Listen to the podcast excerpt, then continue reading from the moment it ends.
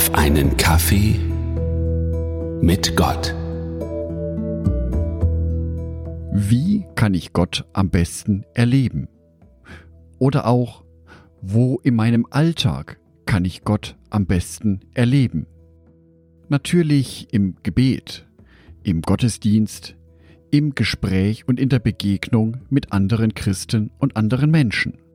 Für diese und drei weitere Andachten nähere ich mich diesen Fragen jedoch von der Vier-Elemente-Lehre. Diese besagt, dass alles Sein in bestimmten Mischungsverhältnissen aus den vier Grundelementen besteht. Erde, Wasser, Luft und Feuer. In dieser Folge beschäftigen wir uns mit Feuer. Apostelgeschichte 2, die Verse 3 bis 4. Dann erschien etwas, das aussah wie Flammen, die sich zerteilten, wie Feuerzungen, die sich auf jeden einzelnen von ihnen niederließen. Und alle Anwesenden wurden vom Heiligen Geist erfüllt und fingen an, in anderen Sprachen zu sprechen, wie der Heilige Geist es ihnen eingab. Die Jünger Jesu machen zu Pfingsten eine Begegnung mit Gott. Nicht mit Jesus, sondern mit dem Heiligen Geist. Dieser erscheint ihnen in der Form von Flammen, von Feuer. Feuer hat eine verändernde Kraft. Dies wird mir immer dann deutlich, wenn ich an einem Lagerfeuer sitze oder in einen Kamin schaue. In den Kamin bzw. in das Feuer hineingelegt werden Holzscheite. Dieses Holz verändert sich durch das Feuer. Es trocknet aus, wird schwarz und steigt als Rauch in den Himmel auf. Auch der Heilige Geist hatte eine verändernde Wirkung auf die Jünger. Mit einem Mal wurden sie befähigt, in fremden Sprachen zu sprechen. Mit einem Mal hatten die Jünger Jesu Fähigkeiten, die sie zuvor nicht hatten. Die Begegnung mit dem Heiligen Geist, mit der Erscheinungsform von Gott als Feuer, hat die Jünger verändert. Feuer hat auch eine zweite Eigenschaft. Da, wo ein Feuer brennt, ist es hell. Johannesevangelium Kapitel 1, Vers 5 Das Licht scheint in der Dunkelheit, und die Dunkelheit konnte es nicht auslöschen. Gott ist ein Licht in unserem Alltag. Ich kann in einem ganz dunklen Zimmer sitzen. Wenn ich eine einzige Kerze anzünde, wird es hell um diese Kerze.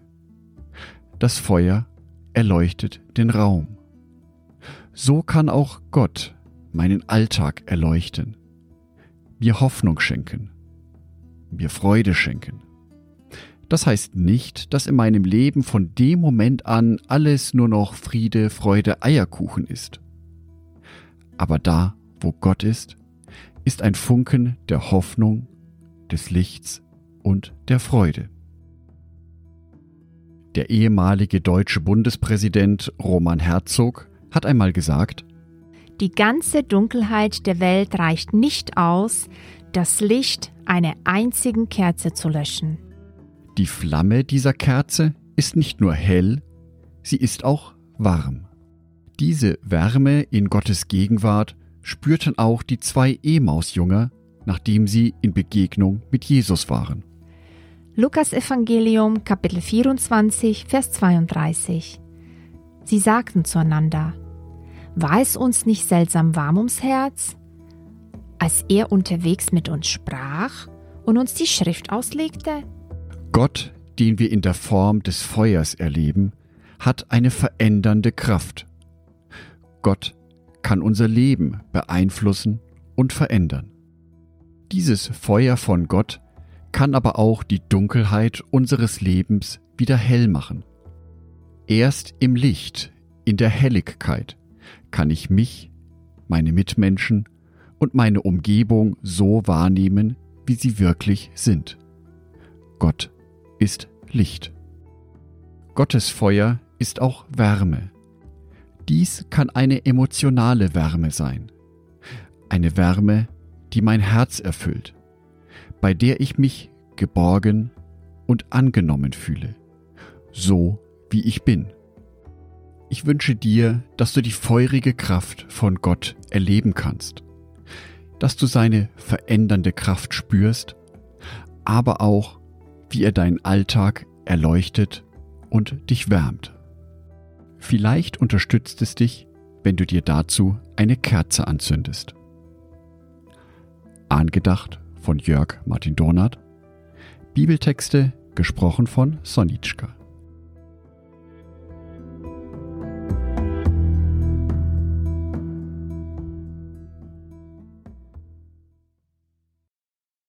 Ein herzliches Dankeschön an alle meine Patreons, die es mir ermöglichen, weiterhin den Podcast auf einen Kaffee mit Gott zu produzieren.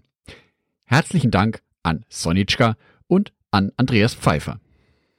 Auf Patreon kannst du mich bereits mit einem Euro monatlich unterstützen. Oder du lässt mir ein paar Sterne da. Das sagt dem Algorithmus nämlich, dass dies ein guter Podcast ist und wird so mehr Menschen angezeigt. Vielen Dank schon vorab.